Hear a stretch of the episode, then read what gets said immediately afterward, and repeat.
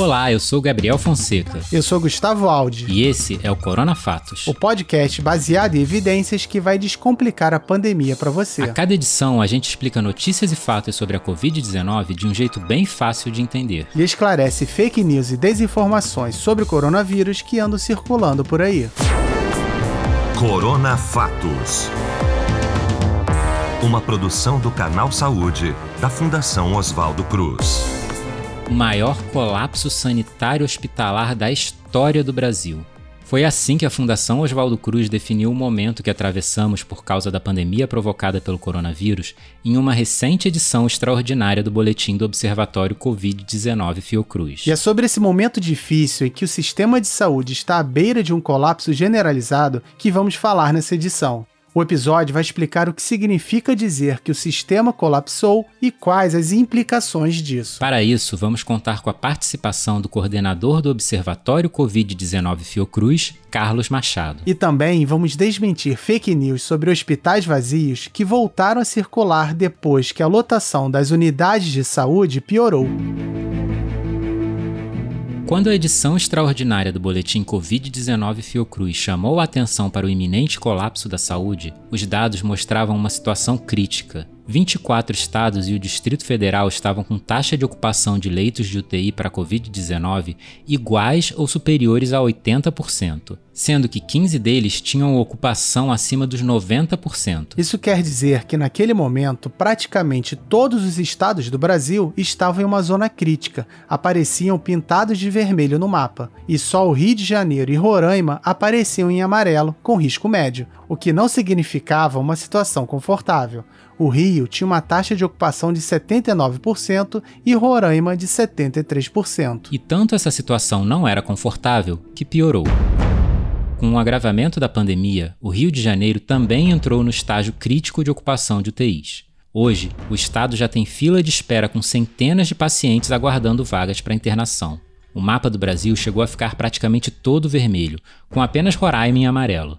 E depois do Amazonas apresentar uma melhora, Agora apenas esses dois estados se encontram no estágio amarelo, com risco médio devido à taxa de ocupação de leitos. Alguns estados como Rondônia, Mato Grosso, Mato Grosso do Sul, Santa Catarina, Rio Grande do Sul, Goiás e o Distrito Federal bateram nos 99% de taxa de ocupação ou estouraram os 100%. Isso significa que muitas pessoas que poderiam ser salvas estão deixando de ser atendidas por causa da superlotação e morrendo na fila esperando por atendimento. Foi o que aconteceu com o ex-governador de Goiás, Helenês Cândido, que faleceu depois de esperar três dias por uma vaga em UTI.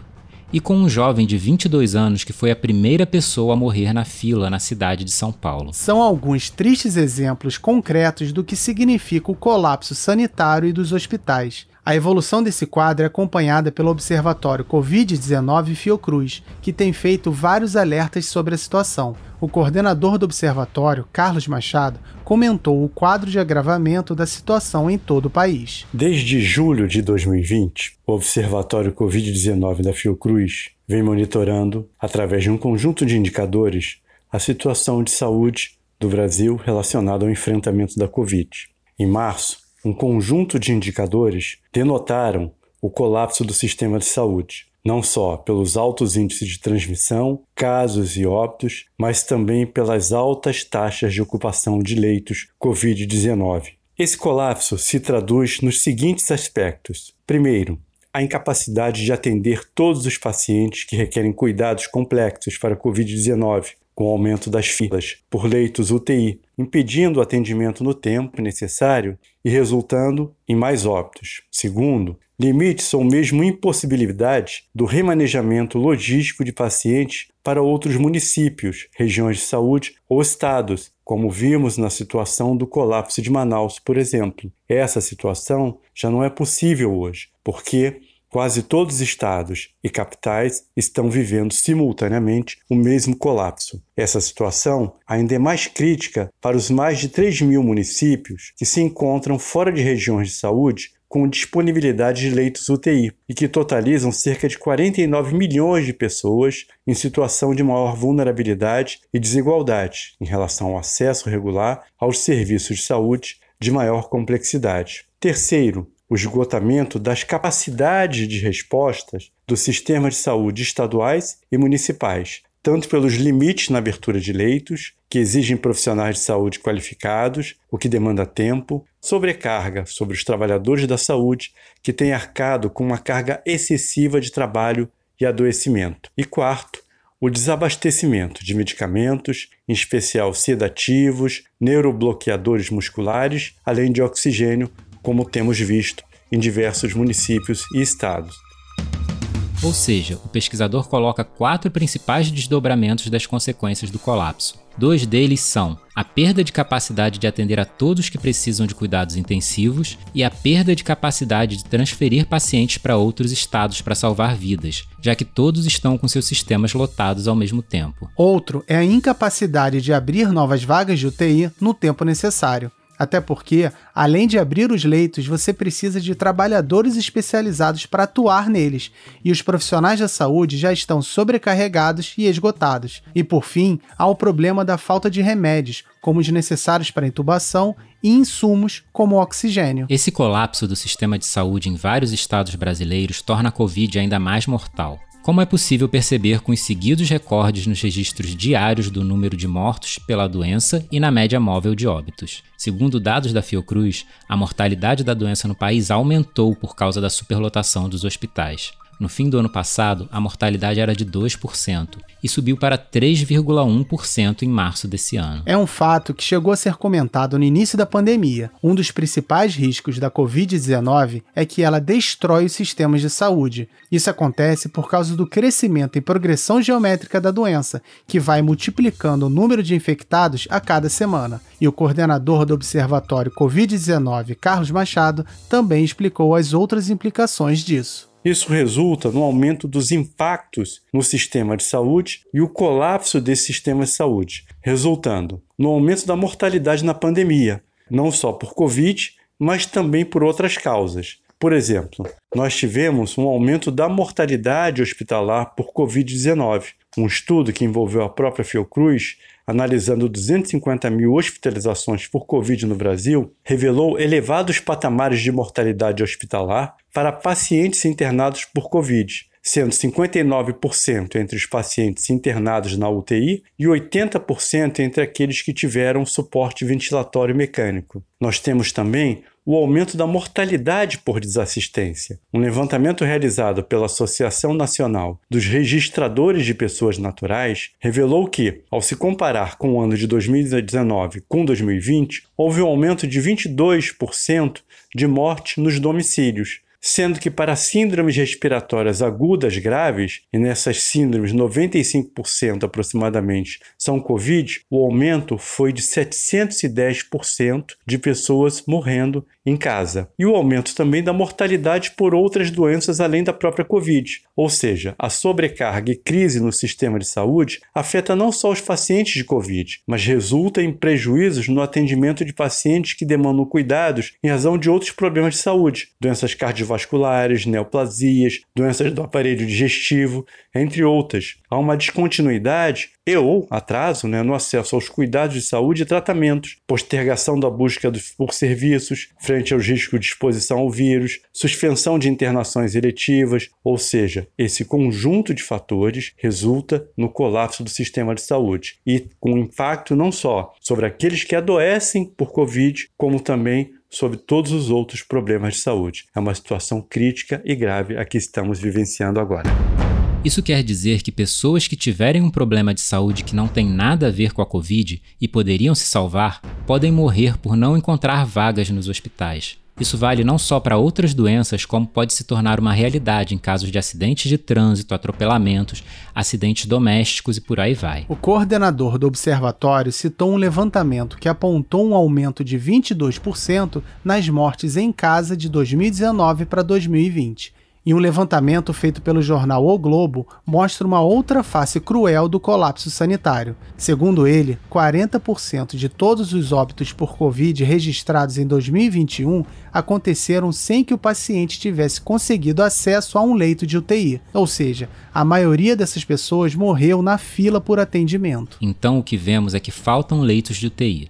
A velocidade de criação de novos leitos não é suficiente para acompanhar o ritmo da pandemia. Quando as vagas são abertas, os estados têm dificuldade de montar equipes porque faltam profissionais de saúde que precisam ser especializados. E mesmo quando se consegue resolver todos esses problemas, tem havido risco de faltarem os remédios necessários para entubar os pacientes mais graves. Um dos motivos que tem sido observado para o aumento da ocupação hospitalar, além do aumento na transmissão, é o fato das internações de pessoas mais jovens ter crescido. Segundo a Fiocruz, esses casos geralmente evoluem de maneira mais lenta. Assim, as pessoas mais jovens acabam ocupando leitos por períodos mais longos, o que também tem impacto na lotação dos hospitais. A resolução de todos esses problemas passa pela ampliação de leitos e pela coordenação para a compra dos medicamentos e insumos necessários para cuidar dos pacientes graves com Covid. Mas, como podemos perceber, não é possível criar vagas suficientes se a transmissão do coronavírus não for contida. Por isso, pesquisadores da Fiocruz recomendaram a adoção de medidas rigorosas de prevenção e controle da doença.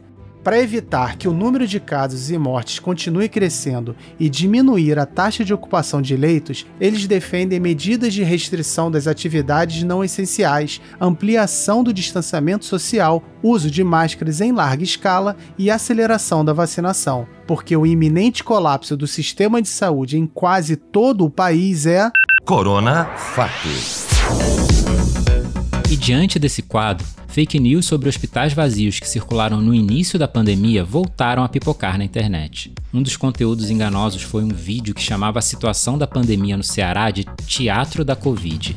O vídeo mostra imagens de um hospital na sequência de uma declaração do governador do Ceará para afirmar que teriam sido produzidas para representar o caos no sistema e fazer terrorismo o narrador sugere que a situação mostrada seria uma farsa montada para enganar as pessoas. Ele justifica sua acusação apontando que no vídeo há situações encenadas na frente de várias câmeras. Só que as imagens não foram produzidas pelo governo do Ceará nem repassadas por ele. São, na verdade, de um hospital em Israel, Inclusive, dá para ouvir os cinegrafistas falando hebraico e ver palavras nesse idioma nos jalecos dos profissionais de saúde. Agências de checagem internacionais apuraram que a gravação foi feita para um vídeo promocional do hospital. O objetivo dele era mostrar que podia transformar seu estacionamento em um centro de tratamento, ou seja, não se tratava de nenhuma encenação com o objetivo de promover terrorismo sobre a pandemia. E os números da pandemia de Covid no Ceará não são nada fáceis no momento. Segundo o boletim do Observatório Covid-19 Fiocruz, referente ao período de 7 a 20 de março,